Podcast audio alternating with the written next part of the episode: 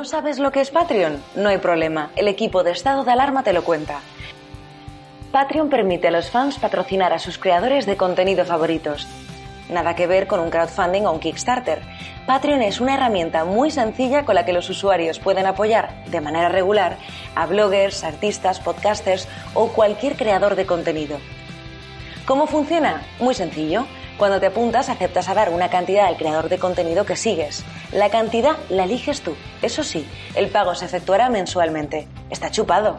Seleccionas el plan mensual que más te interesa, que más se ajuste a tus preferencias y ¡tachan! ¡Listo! Estando en Patreon también podrás estar al tanto de todas las noticias que surjan dentro del canal y también comunicarte directamente con ellos. Recuerda que dependiendo del plan que elijas, tendrás unas recompensas u otras. Asegúrate de leer cada recompensa para ver cuál encaja mejor contigo. Patreon. Empodera a la nueva generación de los creadores de contenido. Contamos contigo. Gracias en nombre del equipo de Estado de Alarma por conseguir que este proyecto sea viable y llegue cada día más lejos. Muy buenas noches a todos, espectadores de Estado de Alarma. Hoy tenemos el privilegio de contar con uno de los presidentes autonómicos que mejor ha gestionado esta crisis del coronavirus, que hizo los deberes antes de tiempo, que solicitó el material sanitario antes de tiempo y que ha sido de las comunidades autónomas que más rápido han actuado contra el coronavirus. Es cierto que hay provincias que preocupan, como la provincia de Soria, y precisamente por eso hoy tenemos en exclusiva al presidente de Castilla y León, Alfonso Fernández Mañueco. ¿Qué tal se encuentra, don querido presidente? Hola, muy buenas tardes. Muy bien, encantado de estar aquí con vosotros. tenemos hoy al periodista especializado, al corresponsal de Castilla y León Televisión en Madrid, don Benjamín López, que va a hacer la entrevista también, que ha sido el hombre fundamental para convencer al, al presidente Mañueco. ¿Qué tal? Muy buenas. La verdad es que ha sido fácil convencerle. ¿eh? Eh, no, no, ha puesto, no ha puesto ninguna pegas, todo facilidades, así que yo creo que va a estar muy interesante la entrevista. Pues vamos a, la arena, presidente. Me gustaría que, con fecha de jueves tengamos los datos actualizados, porque es cierto que cada comunidad autónoma lo contabiliza a su manera. Me gustaría saber cuántos fallecidos por coronavirus hay en Castilla y León, en qué ranking está ahora mismo la comunidad autónoma qué cosas se han hecho bien, qué cosas se han hecho mal, porque sí que es cierto que habéis sido las comunidades autónomas que habéis actuado antes a la hora de reaccionar en la compra del material sanitario, ¿no? Bueno, son varias preguntas en uno. Primero, fallecimientos. Eh, nosotros entendemos que ya es suficiente dolor perder un ser querido, perder un familiar. En estas condiciones el poder despedirle eh, ha sido casi imposible, salvo un grupo muy reducido. Eh, el desgarro es muy grande y por tanto, por ellos, por todas las familias, por la sociedad en su conjunto, necesitamos hacer un esfuerzo de transparencia, de máxima información. Desde Castilla y León hemos dicho que son muertos por COVID aquellos que estén confirmados o aquellos que tengan síntomas compatibles eh, también eh, a COVID, ¿no? Tanto en los hospitales como en las residencias de mayores. Sumando todos esos conceptos, en el día de ayer jueves llevábamos 3.619 fallecidos en hospitales y en residencias de mayores. Estamos hablando de una cantidad importante proporcionalmente y en cifras absolutas. Todas las vidas son importantes. Es verdad, usted lo ha dicho, fuimos los primeros que eh, reclamamos medidas al gobierno de España. Eh, en algún momento de manera privada y públicamente fuimos la primera comunidad autónoma que reclamamos la declaración del estado de alarma al gobierno de España.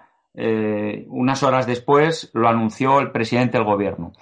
Y también fuimos la, primera, la primera comunidad autónoma que trajimos material junto con Valencia y Navarra en el mismo vuelo. Una vez que el gobierno de España claudicó de su responsabilidad de la compra centralizada y de la distribución, eh, entendíamos que teníamos que hacer ese esfuerzo, al margen del material que nos llegara del Gobierno de España, hacer ese esfuerzo. Hemos sido la primera comunidad autónoma, vuelvo a decir, junto con Valencia y Navarra, en traer el material, la que más vuelos hemos traído, vamos por más de 25, y proporcionalmente la que más material hemos traído a nuestra comunidad autónoma. Decir que, mm, además, eh, todo este material eh, lo hemos puesto a disposición no solo del sistema público de salud, sino también, eh, en algunos casos, de la cadena alimentaria, también de las residencias, aquellos profesionales que trabajan en las residencias de mayores y de, y de otros servicios fundamentales, la policía, la Guardia Civil, los servicios de protección civil. Señor Mañoco, yo quería preguntarle precisamente por este, por este punto. No sé si tiene usted la sensación, acaba de decir, se le pidieron medidas al gobierno desde el principio. También la Comunidad de Madrid se ha publicado que diez días antes de, esas primeras medidas del gobierno ya le estaba solicitando algunas. No sé si tiene la sensación de que allí, en aquellos momentos cruciales, el gobierno perdió algo de tiempo que hubiera sido precioso para no tener que enfrentarnos ahora mismo a esta situación de ser líderes mundiales, por desgracia, en número de fallecidos, en número de sanitarios contagiados, etcétera, etcétera. ¿Se perdió un tiempo precioso? Estamos en una fase de todavía salir, de seguir luchando contra el coronavirus, de, salir de esta situación, pero es verdad que las decisiones, la rapidez en la toma de decisiones eh, es fundamental, es imprescindible. Se ha demostrado que nosotros en eh, Miranda de Ebro, el día 10, tomamos la decisión de la mano de la alcaldesa para el confinamiento de la ciudad. El día 11 tomamos esa decisión de la mano del alcalde de la ciudad de Burgos. Y ahí precisamente en Miranda de Ebro y en Burgos, eh, aunque llegó el empujón inicial muy rápido, hemos visto cómo la curva ha ido descendiendo eh, con mayor rapidez que en otras ciudades y en otras provincias. Es decir, la toma de decisión, el anticiparse, es fundamental de cara al futuro. Pero claro, presidente, usted que ha hecho compras al por mayor de test rápido, supongo, de material sanitario, que ha traído aviones a su debido tiempo y a su debida forma, es decir, no ha traído aviones vacíos, como ha hecho este gobierno. ¿Cómo han organizado de la comunidad esas compras para que los chinos o las empresas intermediarias en las cuales se ha confiado este gobierno no te la colasen? Es decir, hemos visto cómo este gobierno ha comprado material no homologado, de rápidos chinos, inservibles, ha confiado en empresas offshore, ha confiado en empresas con experiencia en material erótico, pero no en material sanitario. Hemos visto un sinfín de disparates. ¿Cómo lo habéis organizado una comunidad autónoma, una administración tan grande como es Castilla y León, para que no te diesen gato por liebre, no? Vamos a ver, nosotros hemos trabajado en tres líneas. Por un lado, eh, esperando el material del Estado. Es verdad que nos hubiera, nos hubiera gustado recibir más material.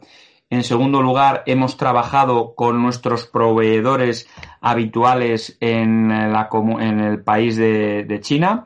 Eh, y en aquellas situaciones en las que se ha producido alguna situación de las que usted nos está mencionando, trabajábamos con gente solvente eh, y con garantías que nos eh, están dispuestos a darnos el cambio cuando se produzca alguna situación de que no cumple con la normativa europea, pero nos daban siempre las garantías de cumplir desde las eh, instituciones chinas. Y en tercer lugar también estamos trabajando para que la propia comunidad autónoma nos mm, seamos capaces de autoabastecernos en la fabricación de ese material. Estamos trabajando con varias empresas para la fabricación de mascarillas, para la fabricación también de batas, para la fabricación de máscaras faciales y, estamos trabajando también, por supuesto, eh, en la compra de, otro tipo de material eh, y, por supuesto, del test, que los test que son necesarios para, para poder identificar aquellos casos que producen síntomas, confirmarlos definitivamente y hacerlo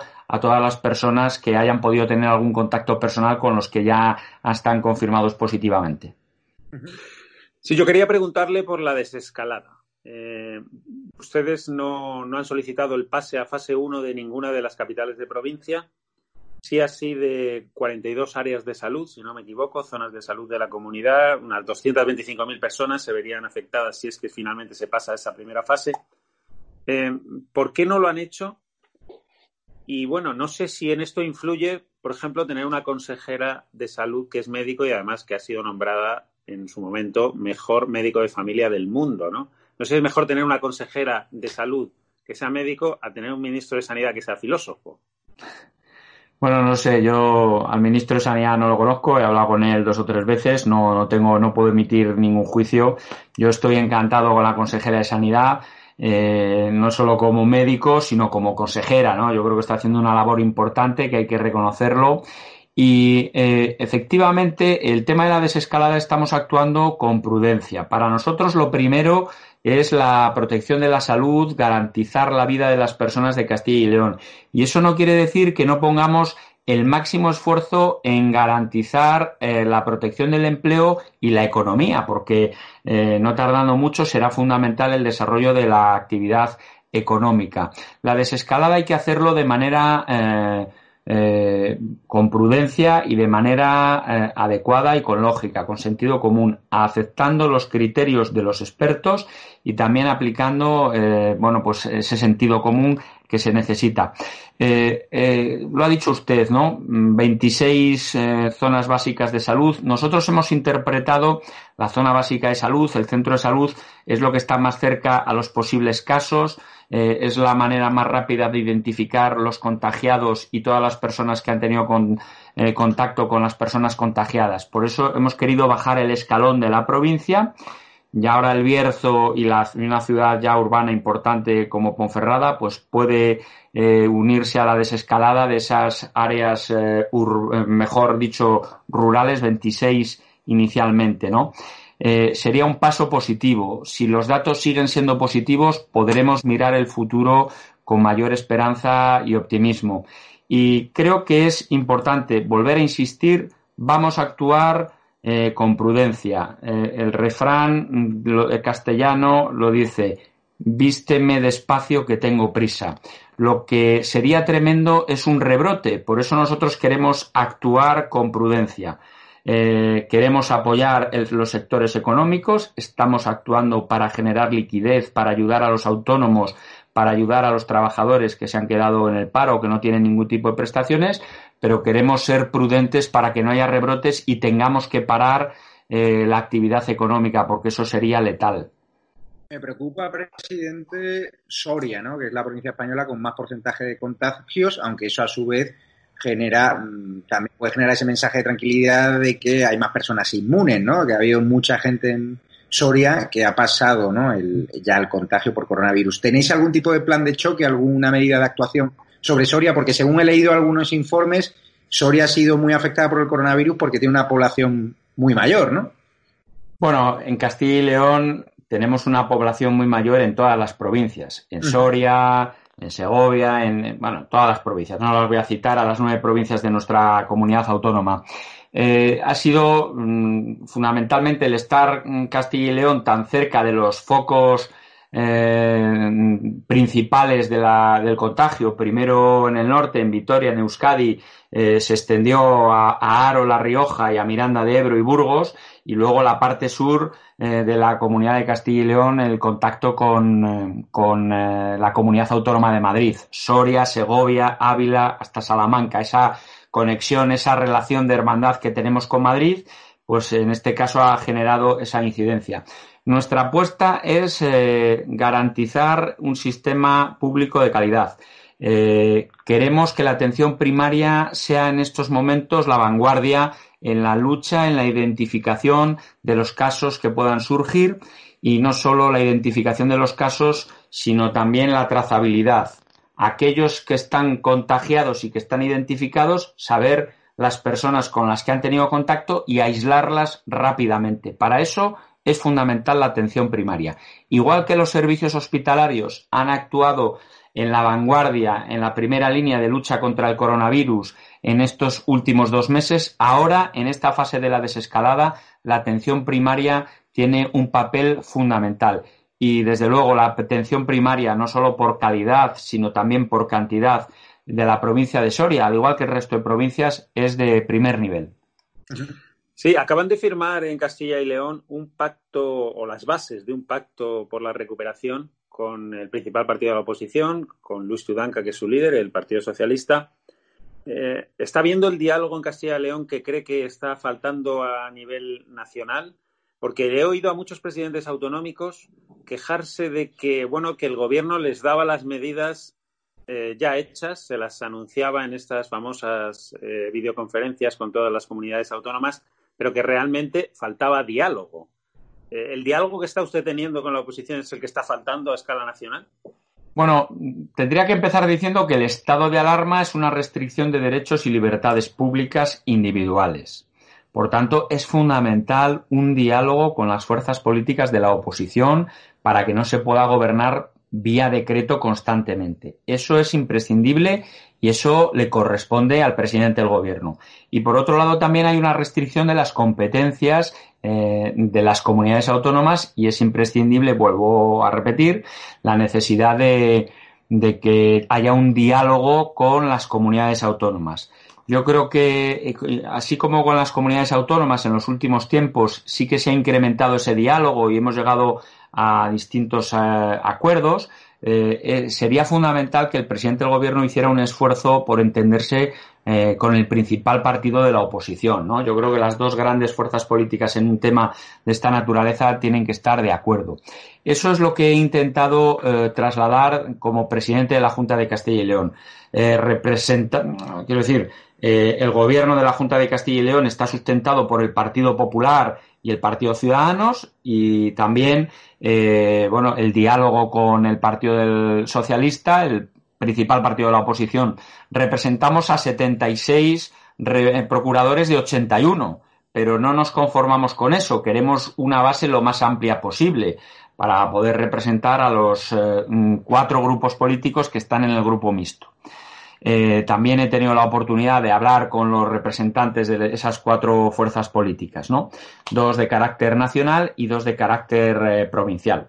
Creo que es fundamental y ahí tenemos que hacer todos un esfuerzo de entendimiento. Por un lado, eh, el Gobierno, la Junta de Castilla y León y a mí como presidente, representando a esas dos fuerzas políticas que, en las que nos sustentamos, y por otro lado, el Partido Socialista ¿Cómo calificaría la comunicación que ha tenido el gobierno, Pedro Sánchez, el ministro de Sanidad, con los presidentes autonómicos cuando has tenido la oportunidad de reunirte con ellos vía telemática o alguno de sus consejeros de, Sanidad? ¿Ha sido una actitud corresponsable, una actitud solidaria, una actitud condescendiente con las comunidades autónomas o el mando único les ha hecho encerrarse en sí mismo y no haber tomado esa decisión de tenderos la mano, no?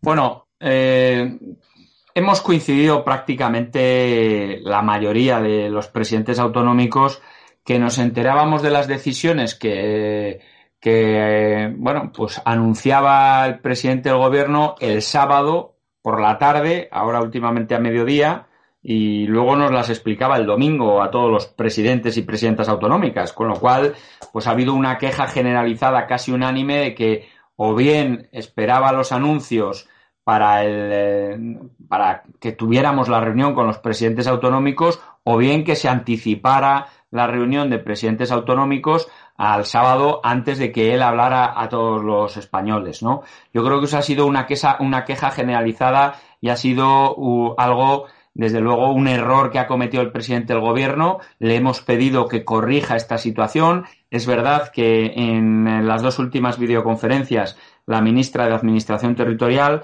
nos llamaba un poco para pactar los temas sobre los que podía versar la, la, video, la videoconferencia, la conferencia de presidentes. Pero, hombre, entendemos que es fundamental que el presidente del gobierno haga ese esfuerzo.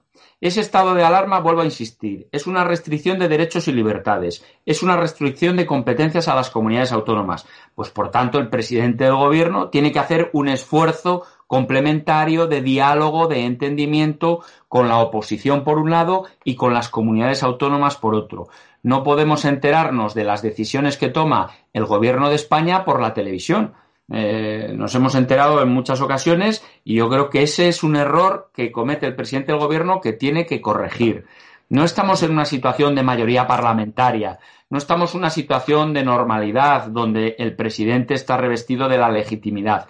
Estamos en una situación de estado de alarma y esas restricciones las tiene que llevar aparejado con diálogo, con acuerdo y con entendimiento.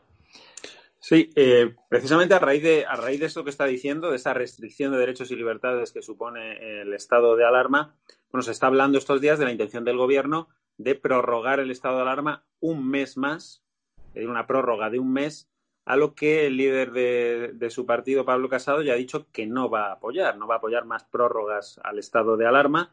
Ha dicho en concreto que Sánchez está utilizando el estado de alarma para eh, tener poderes absolutos y que el gobierno está sobrepasando esta figura constitucional, ¿no? Eh, claro, esto corre el riesgo de que si decae el estado de alarma, a ustedes les echen a sus espaldas posibles repuntes, posibles fallecimientos porque ya ha habido un amago de hacerlo. Eh, ¿Usted apoya la decisión de su, de su presidente de no eh, apoyar la prórroga del estado de alarma? Vamos a ver, yo he tenido la oportunidad en estas videoconferencias, en más de una ocasión, eh, pedirle al presidente del gobierno que igual que hay una desescalada en el plano de la recuperación de derechos y libertades o de competencias de las comunidades autónomas, tiene que haber una desescalada jurídica, ¿no? Eh, yo no sé si es la única forma la del estado de alarma. Es verdad que hay que limitar los movimientos entre provincias para evitar los contagios hasta que la situación esté controlada, por un lado. Y por otro lado, eh, se le ha pedido al presidente del gobierno, eh, Pablo Casado lo ha dicho, yo he tenido la oportunidad, otros presidentes, hemos tenido la posibilidad de decirle que hay que buscar una fórmula intermedia, ¿no?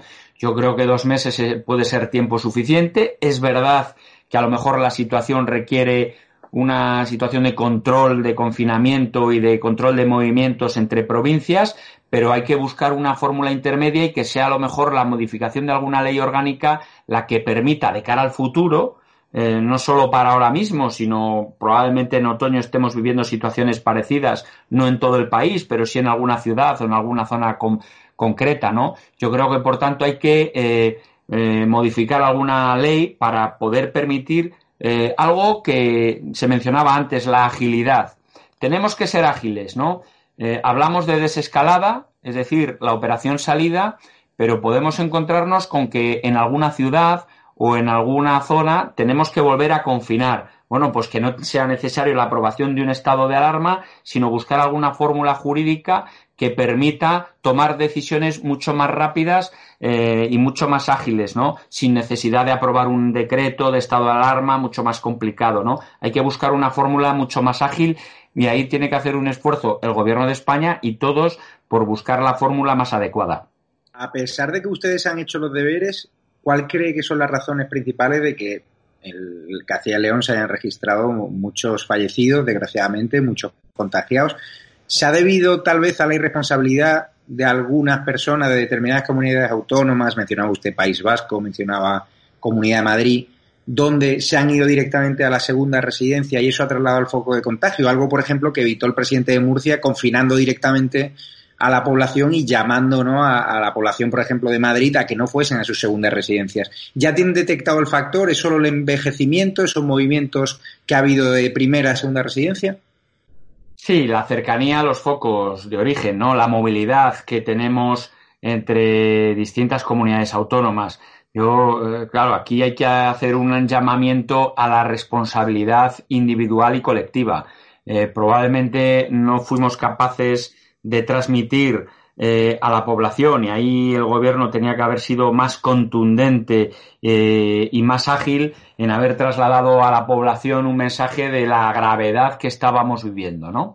Yo creo que en estos momentos eh, hay que volver a insistir en ese mensaje de no bajar la guardia, no bajar los brazos, de que la gente actúe con responsabilidad, eh, individual y colectiva. Estamos hablando de su propia salud, pero estamos hablando de la salud de sus seres queridos, estamos hablando de la salud de toda la sociedad. Yo creo que hay que hacer ese llamamiento. No se trata de demonizar ninguna comunidad autónoma ni ningún colectivo eh, de, ningún tipo ni a, nadie, ¿no?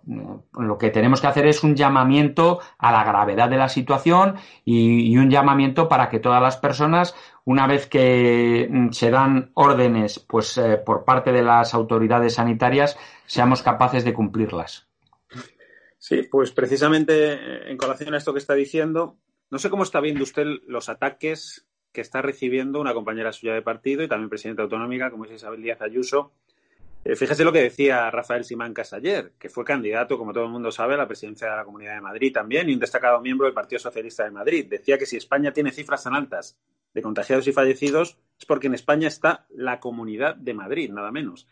Es decir, el gobierno y los partidos que le sustentan, principalmente PSOE y Podemos, están pidiendo lealtad al Partido Popular, les acusan a ustedes de, de no estar actuando con lealtad en la oposición, pero luego también escuchamos declaraciones como estas, ¿no? Si España tiene las cifras más altas de contagiados y fallecidos, es porque en España está la Comunidad de Madrid. No sé qué, valoración le merece.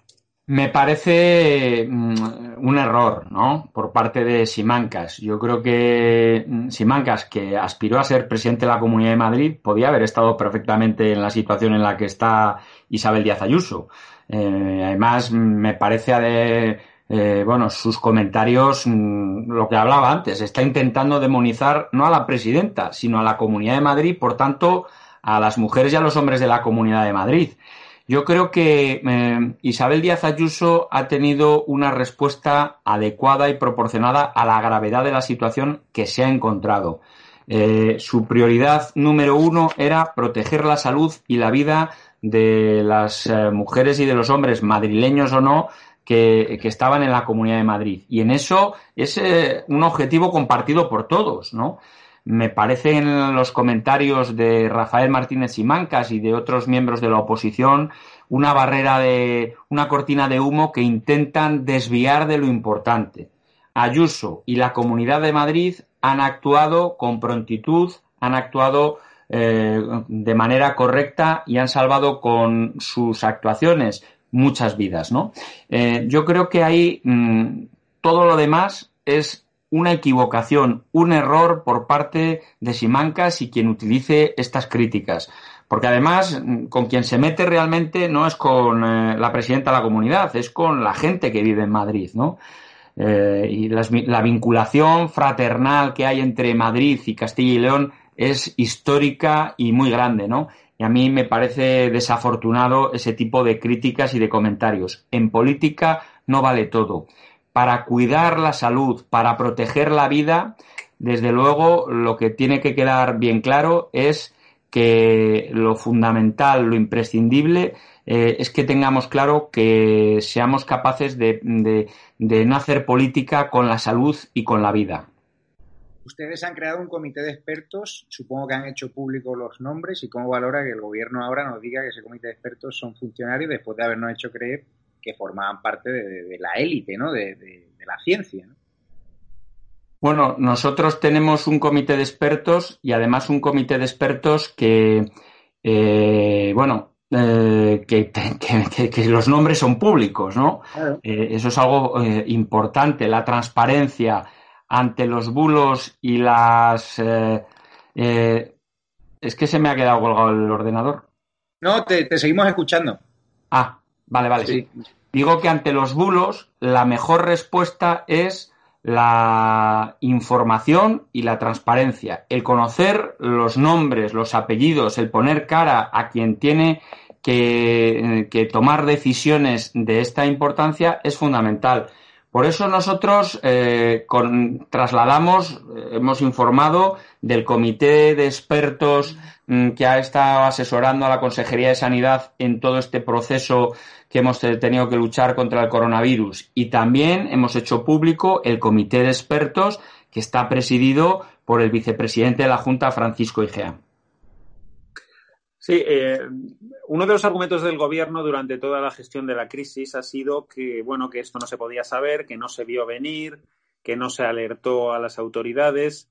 Eh, bueno, lo cierto es que, bueno, hay un comité o hay un organismo, un, organismo, mejor dicho, de conexión entre las comunidades autónomas y el Estado, que es eh, el Consejo Interterritorial de Salud. Se convocaron unas reuniones en aquellos primeros momentos, ¿no? de los primeros casos en España, eh, con todos los consejeros autonómicos a los que se les dijo literalmente que bueno que había que ocuparse, preocuparse y ocuparse lo justo de una cosa que era como una gripe. Eh, claro, la, la, OMS, las autoridades europeas de la Unión Europea, informan directamente al Estado, no a las comunidades autónomas. Ahí también faltó algo de, rapidez, de agilidad, de capacidad de respuesta, de prevención por parte del, gobierno, cree usted? Claramente, quien tiene las competencias de em, información, de relación, de comunicación con eh, la Organización Mundial de la Salud y con las autoridades sanitarias de la Unión Europea es el Gobierno de España. Y es el Gobierno de España el que tiene el centro de control y de alerta, quien tiene la capacidad de informar a las comunidades autónomas. Efectivamente, usted lo ha dicho, durante eh, bueno, durante muchas semanas se nos estaba informando que bueno, esto era poco más que una gripe, ¿no? Eh, pero bueno, nos hemos ido dando cuenta que esto es mucho más que una gripe y que la incidencia eh, ha sido importante. Lo hemos recordado a lo largo de toda esta entrevista. Decir que la capacidad de adaptación que ha demostrado, en primer lugar, las mujeres y los hombres que trabajan en el sistema público de salud, de Castilla y León y de toda España ha sido impresionante. Igual también hemos, eh, hay que reconocer y tenemos que, destacar la capacidad de adaptación que hemos tenido en el sistema autonómico de salud, que ha sido fundamental. Ha resistido el sistema público de salud, ¿no? Y yo quiero ponerlo de manifiesto. Y es verdad, para el futuro, eh, creo que el gobierno de España tiene que ser más ágil, esa información la tiene que trasladarla con mayor certidumbre, con mayor planificación para que entre todos podamos actuar no solo con mayor eficacia, sino con mayor rapidez. Usted, presidente, y le pido ahí que sea sincero, si hubiese tenido un experto, un técnico como Fernando Simón, como consejero, como asesor dentro de su gobierno de, la, de Castilla y León, que hubiese dicho directamente a la población que aquí solo iba a haber un solo contagio en España, o que se hubiese reído en una rueda de prensa en la que se estaba hablando de fallecidos, que hubiese desoído una serie de advertencias comunitarias que pedían al gobierno no alentar eventos masivos como la manifestación del 8M, ¿usted le hubiese cesado de su cargo o le habría mantenido dando esa rueda de prensa que están, bajo mi punto de vista, faltando al respeto a, a muchísimos españoles que han perdido a seres queridos y a muchísimos castellanos leoneses, por supuesto? Bueno, a mí no me corresponde tomar esa decisión, ¿no? Pero sí que es verdad que, igual que Fernando Simón ha actuado con eficacia en otros momentos, creo que, bueno, su labor es eh, manifiestamente mejorable en estas eh, últimas semanas, ¿no? Yo creo que mm, la pandemia le ha desbordado eh, y, por tanto, bueno, pues en fin, yo creo que esa decisión no me corresponde tomarla a mí, probablemente eh, si las circunstancias fueran otras, se hubieran tomado también otras decisiones, imagino, por parte del Gobierno de España. Yo quería fijarme un momento en su socio de gobierno, en Ciudadanos. ¿no? Hemos visto lo que parece ser un cambio de estrategia por parte de Inés Arrimadas, apoyando al Partido Socialista en la prórroga del estado de alarma. Hay cierta proximidad, parece que canales de entendimiento, y esto ha abierto especulaciones al futuro de los gobiernos autonómicos donde el Partido Popular y Ciudadanos pues comparten esa responsabilidad. No sé si usted ha podido hablar con Arrimadas, con eh, Francisco Igea, si está tranquilo al respecto, si cree que el gobierno autonómico de Castilla y León se mantiene fuerte y no hay fisuras, o si por lo contrario este giro de Ciudadanos le hace temer algo. No, en primer lugar, estamos preocupados de lo verdaderamente importante que es eh, proteger la salud, eh, salvar vidas, actuar con prontitud en la compra de material, ser eficaces en la desescalada, eh, actuar con máxima urgencia para mantener el empleo en nuestra comunidad autónoma. Estamos actuando, eh, el gobierno de Castilla y León, la Junta de Castilla y León, estamos actuando como un equipo cohesionado, como un equipo sólido y todo lo demás es algo secundario. Yo creo que en estos momentos lo que reclama de nosotros la comunidad autónoma de Castilla y León, o mejor dicho, las personas que viven en nuestro territorio, es lo que estamos haciendo, que nos preocupemos de ellos, de sus problemas, de la salud, de la vida de ellos, pero también preocuparnos de las personas mayores, preocuparnos y garantizar el abastecimiento alimentario, eléctrico, de telefónico, de datos, etcétera, y por supuesto la protección del empleo y de la actividad económica.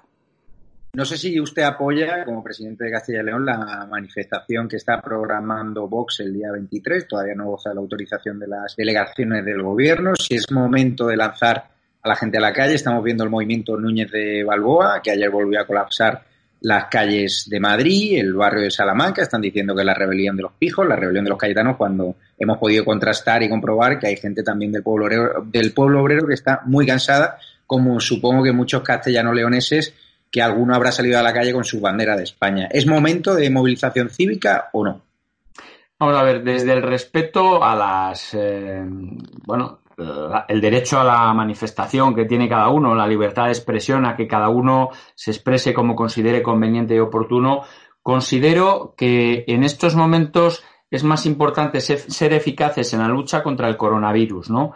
Creo que ya habrá tiempo más adelante y mucho menos evitar las concentraciones de, concentraciones de personas. Yo creo que garantizar la distancia social es fundamental porque eh, actos de estos masivos, de concentración masivas de personas en el pasado fueron los que provocaron eh, que el virus se extendiera muchísimo más rápido. Fue uno de los elementos fundamentales, ¿no?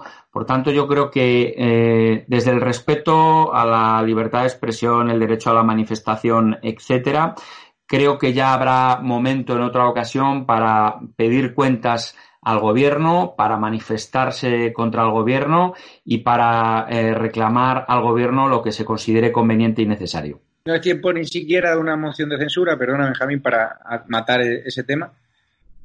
Yo creo que en estos momentos es tiempo más que de una moción de censura del entendimiento parlamentario como ha pedido Pablo Casado en esa comisión parlamentaria. Pedimos que fuera la oposición quien presidiera eh, la comisión. Se ha elegido a una persona como Ana Pastor, moderada, dialogante, capaz de llegar a entendimientos con personas y con fuerzas políticas distintas y además con una experiencia probada en el ámbito sanitario, no solo porque ella es eh, licenciada en medicina, eh, profesional de, la salud, sino porque fue ministra de Sanidad, también ha sido ministra de Transportes y ha tenido mucho que ver en lo que fue la reconstrucción de España durante el gobierno de Mariano Rajoy como ministra de Fomento. Lo que ocurre es que, como usted decía hace un momento, pues ahí en el estado de alarma supone una restricción de derechos y libertades fundamentales. La gente, claro, empieza a estar cansada, tiene también necesidad legítima de protestar frente a algunas actuaciones con las que no está de acuerdo por parte del Gobierno central y se han llegado incluso a prohibir manifestaciones en coche por la castellana, como ocurrió en Madrid hace, hace unas semanas, en las que se paraba la gente en el Paseo del Prado eh, por llevar una bandera de España en el coche, por una, una manifestación en coche que no se había permitido realizar. Claro, eh, si sumamos este hecho a la declaración del número dos de la Guardia Civil diciendo que bueno que ellos trabajaban por órdenes del gobierno minimizar las críticas al gobierno. ¿Entiende usted esta desafección de parte de la ciudadanía hacia el gobierno y que esto derive en actos de protesta, ya que no se permiten otros, como son esas manifestaciones en coche que digo, que aparentemente, aparentemente se puede pensar que no suponen una eh, diríamos un riesgo para la salud pública y sí, sin embargo, supondrían un derecho de protesta? Claro, yo respecto de las declaraciones del miembro de la Guardia Civil, es un error grave. Es un error muy grave, diría yo, ¿no? Y no se ha aclarado lo suficiente por parte del gobierno. Y eso debería el gobierno eh, aclararlo mm, con mayor eh, nitidez, porque nos hemos quedado todos mm, claramente preocupados, ¿no? Decir respecto de esta situación eh, que con esto quiero hacer una, alabanza a los cuerpos y fuerzas de seguridad del Estado que están haciendo una labor impecable, que están cumpliendo eh, una labor impecable porque además eh, muchos de ellos han estado contagiados y algunos incluso han fallecido. Por tanto, desde el reconocimiento a la labor que hacen los cuerpos y fuerzas de seguridad del Estado, las policías locales, las policías autonómicas, el control político del gobierno respecto de los cuerpos y fuerzas de seguridad del Estado se tiene que aclarar más y adoptar mecanismos de mayor control e información a la oposición. Que el Parlamento controle en este tipo de situaciones, eh, me refiero de estado de alarma, las decisiones que se adoptan. Decir también que mm, eh, las manifestaciones, siempre que se cumplan dentro de lo que son las prescripciones de sanidad, de la distancia social, del alejamiento, eh, yo creo que la capacidad que tenemos los españoles de inventiva y de imaginación es muy grande, ¿no? Eh, lo que no se puede es ponerle puertas a la crítica, eh, por supuesto, y a la libertad de expresión. Dicho esto, vuelvo a insistir, en estos momentos la protección de la salud y, por tanto, evitar los contagios es un derecho también muy importante. Presidente, a mí me encanta su tierra, me encanta Castilla y León, creo que estáis haciendo un gran trabajo. Conozco empresarios, bodegueros de la Ribera de Duero como José Moro, que se desloman, gente fantástica a pie de calle, cada vez que recorro cada paraje es increíble. Pero hay algo que no entiendo. Hay una, una ciudad que me fascina por su gente y por su gastronomía, Valladolid. Y no entiendo cómo una ciudad como Valladolid tiene un alcalde socialista como Óscar Puente que falta el respeto a nuestros fallecidos por el COVID y que dijo esa tontería de que no había que rendir homenaje, que no había que alzar las banderas eh, a media asta, más bien en homenaje a, los caídos, no por el coronavirus, porque había que mantener el ánimo de la tropa, ¿no? La moral alta. Yo no sé esas declaraciones a usted, mm, si le hirieron su sensibilidad, qué valoración le merecen y si cree usted que Valladolid merece ser gobernada por una persona que hemos visto cómo hace comentarios machistas, cómo bloquea periodistas, es decir, que no está a la altura del talante de los pucelanos. Mire, Valladolid es la ciudad donde nació mi madre. Mi madre ya falleció, pero nació en Valladolid y por tanto es una ciudad muy querida para mí. Efectivamente, creo que, bueno, a Oscar Puente le conoce ya todo el mundo, su carácter fogoso eh, y a veces demasiado impulsivo y, vehemente, ¿no? Yo creo que desde el respeto a cada posición, eh, lo que no se puede hacer es, utilizando una atalaya institucional, atacar, agredir a quienes desean expresar el respeto, el sentimiento de cariño hacia mm, aquellas familias que han perdido seres queridos o que están pasando un mal momento. La Junta de Castilla y León tomó la decisión de eh, declarar eh, pues el luto oficial durante todo este tiempo porque llevábamos ya cientos, ya miles de personas que han fallecido en nuestra comunidad autónoma. Por tanto, eh, entendíamos que eso era así. Con carácter previo a esa decisión, hubo alcaldesas y alcaldes de distintas fuerzas políticas que ya habían tomado esa misma decisión. Y con posterioridad ha habido alcaldesas y alcaldes de distintas fuerzas políticas que también han tomado esa decisión. Tan respetable es declarar el luto oficial como no declarar luto oficial. Pero lo que no se puede, desde luego, es faltar al respeto a quienes, por cualquier circunstancia, consideran que deben guardar ese respeto, ese reconocimiento, ese cariño, eh, ese recuerdo a quienes han fallecido, a sus familiares, a sus seres queridos y a todas las personas, porque este es un drama colectivo. Este es un drama, desde luego, que habría que remontarse a, la gripe, a la mal llamada gripe española de 1918 y probablemente si superáramos ese dato tendríamos que remontarnos mm, siglos hasta el siglo XIV con la peste negra en, eh, la corona de Castilla. ¿no? Dicho esto, eh, bueno, pues yo vuelvo a insistir creo que es eh, fundamental el respeto y ese respeto también se lo hemos pedido a Óscar Puente. Fíjese, yo le voy a poner otro ejemplo todavía mm, más, o no, no, voy a decir más sangrante, pero igual de sangrante. Eh, en momentos en los que la ciudad, la Comunidad de Madrid, estaba pasándolo mal todavía, aunque ya estabilizada la situación sanitaria, el Ayuntamiento de Madrid, José Luis Martínez Almeida, eh, por intermediación de una gestión que tuve la oportunidad de hacer personalmente, gracias a las informaciones de la consejera de Sanidad, conseguimos traer equipos del SAMUR del Ayuntamiento de Madrid para que vinieran a echar una mano a las provincias de Soria y de Segovia, en los hospitales de Soria y de Segovia, para ayudar en las residencias de Soria y de Segovia. Pues bien, el alcalde de Valladolid afeó esa conducta, esa colaboración, ese gesto de solidaridad que había hecho el alcalde de Madrid, por supuesto con apoyo de la presidenta de la Comunidad de Madrid. ¿no?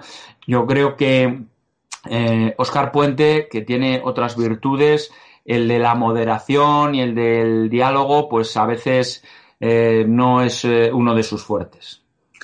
Sí, mm, mm, usted ha dicho en varios momentos de la entrevista creo que con razón, ¿no? que ahora mismo lo, lo primordial, lo fundamental es la salud pública, superar desde el punto de vista sanitario esta epidemia, pero imagino que con otro, con, con el rabillo del ojo está mirando con mucha preocupación a la economía, ¿no? Siempre se ha quejado usted incesantemente del sistema de financiación autonómico, de la falta de fondos para Castilla y León, y ahora nos vamos a enfrentar a un escenario económico que pinta bastante, bastante negro, ¿no? Con el paro disparado, con un déficit y una deuda pública por las nubes. Probablemente España tenga que acudir a un rescate europeo que veremos a ver qué condicionalidad tiene. Desde ese punto de vista, ¿qué panorama espera usted y qué le preocupa de esos fondos que puedan llegar? Porque en un momento, además, que los servicios sociales, la sanidad van a ser fundamentales ¿no? en las comunidades autónomas. Supongo que la preocupación ahí, en ese sentido, también será importante. Vamos a ver, eh, para que todo el mundo entienda, mm, eh, una parte muy pequeña de los ingresos de, las comunidades autónomas viene por impuestos propios. Es decir, gran parte de los fondos viene, por un lado, por el Gobierno de España, de la parte que recauda del impuesto de sociedades, del impuesto a la renta, del IVA, y por otro lado de los fondos eh, europeos, la política agraria común, fondos FEDER, etcétera, Fondo Social Europeo.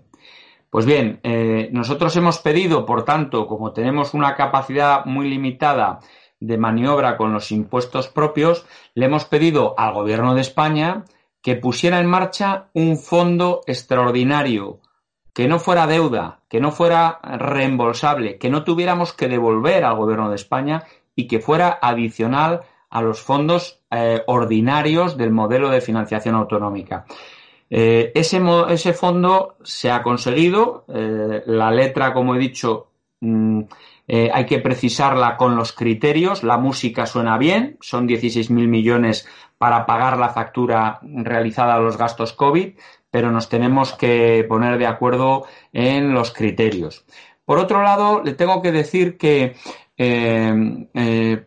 hemos pedido también que eh, el Gobierno de España nos dé mayor margen de mm, eh, flexibilidad de los criterios macroeconómicos que va a dar Europa. Eh, mire, cuando Mariano Rajoy adoptó mm, criterios al llegar al Gobierno de España, había un déficit del 9,5 y permitió un déficit a las comunidades autónomas para que afrontáramos los gastos del 1,8. Ahora estamos hablando de algo más del 10% de déficit público, pero a las comunidades autónomas se nos estrangula con un, eh, con un déficit solo del 0,2. Malamente vamos a poder hacer frente a los gastos ordinarios de la sanidad, de los servicios sociales, afrontar la economía. Eh, nuestra preocupación es la vida, sí, pero también estamos haciendo el máximo esfuerzo para recuperar la actividad económica y es imprescindible que del fondo de reconstrucción que venga de Europa seamos capaces de participar también las comunidades autónomas y los ayuntamientos o diputaciones provinciales, por supuesto, pero las comunidades autónomas. De hecho, eh, la semana pasada tuve la oportunidad de plantear esta propuesta y se va a convocar la conferencia para asuntos relacionados con la Unión Europea y poder abordar entre todos eh, esos fondos europeos que tengan que, eh, que, van a venir a nuestro país. Desde luego tenemos que participar, tenemos que coparticipar las comunidades autónomas. Son imprescindibles. Si no, la reconstrucción eh, será muy complicada.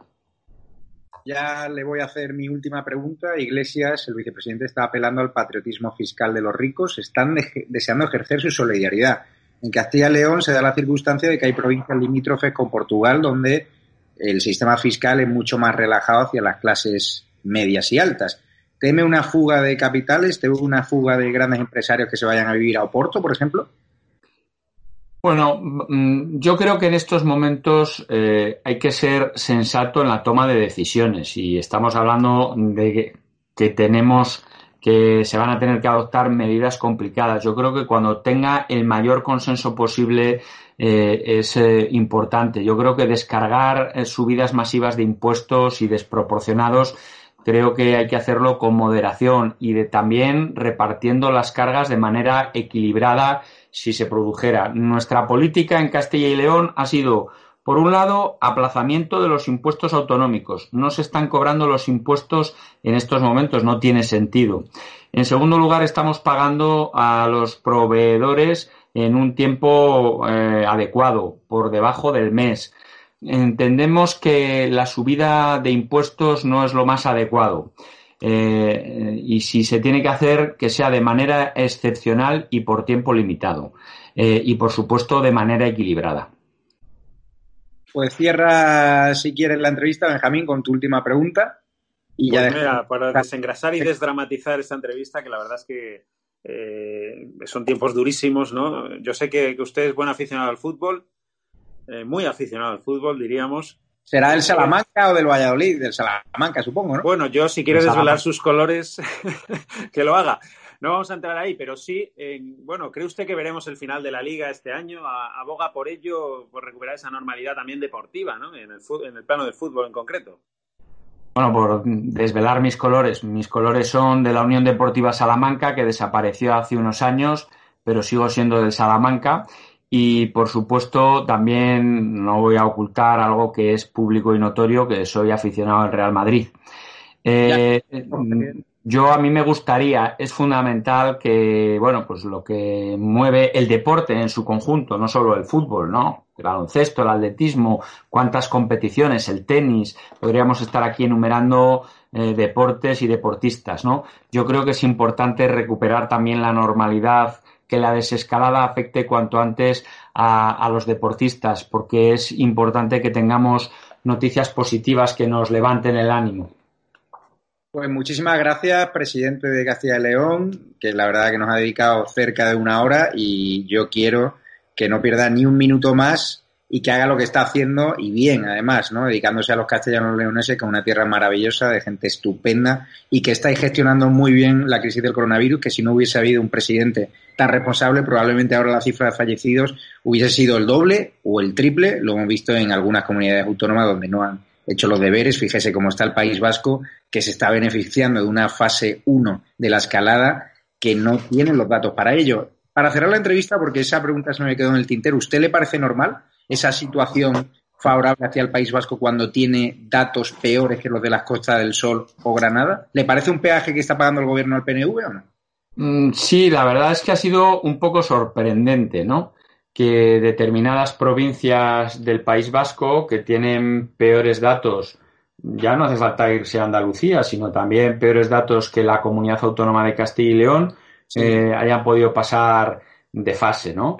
Yo creo que en esto, vuelvo a insistir, es fundamental actuar con prudencia, actuar con seguridad, eh, apostando por la máxima reactivación en la economía, pero desde luego siendo conscientes de que solo desde la seguridad y dando pasos firmes podremos avanzar eh, y llegar más rápido a la meta entre todos. Pues muchísimas gracias. Te despido también, Benjamín López. Gracias por haber eh, facilitado este encuentro y espero que no sea el último. Un placer, muchas gracias. Muchas gracias, un saludo. Un saludo y mucho ánimo a toda Castilla León por todo este drama que estáis sufriendo y mucho ánimo, presidente. Abrazo fuerte.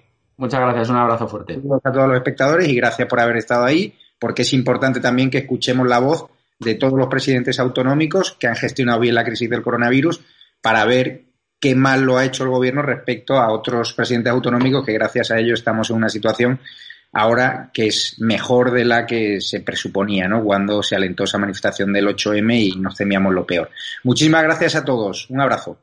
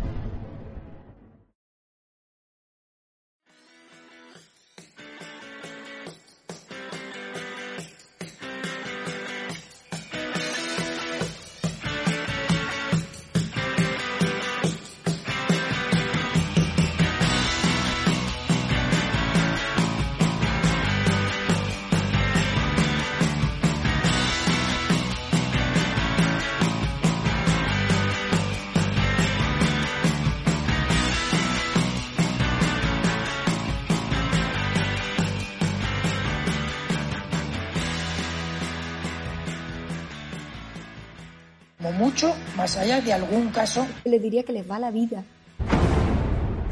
Tenemos un incremento de casos muy significativo. Cada decisión minuto a minuto está siendo la adecuada. No lo puedo explicar. Pueden sentirse protegidos. Esta es la situación que tenemos en la UCI. No conozco el detalle concreto del fármaco. Por referirme a lo que estaba contando. Se tratan de test fiables, homologados. Ya no tiene punto de retorno. La obligación del gobierno es gobernar y gobernar significa decidir. No dormiría por la noche, junto con el 95% de los ciudadanos de este país que tampoco se sentirían tranquilos. Dame los telediarios, uno de los dos telediarios al día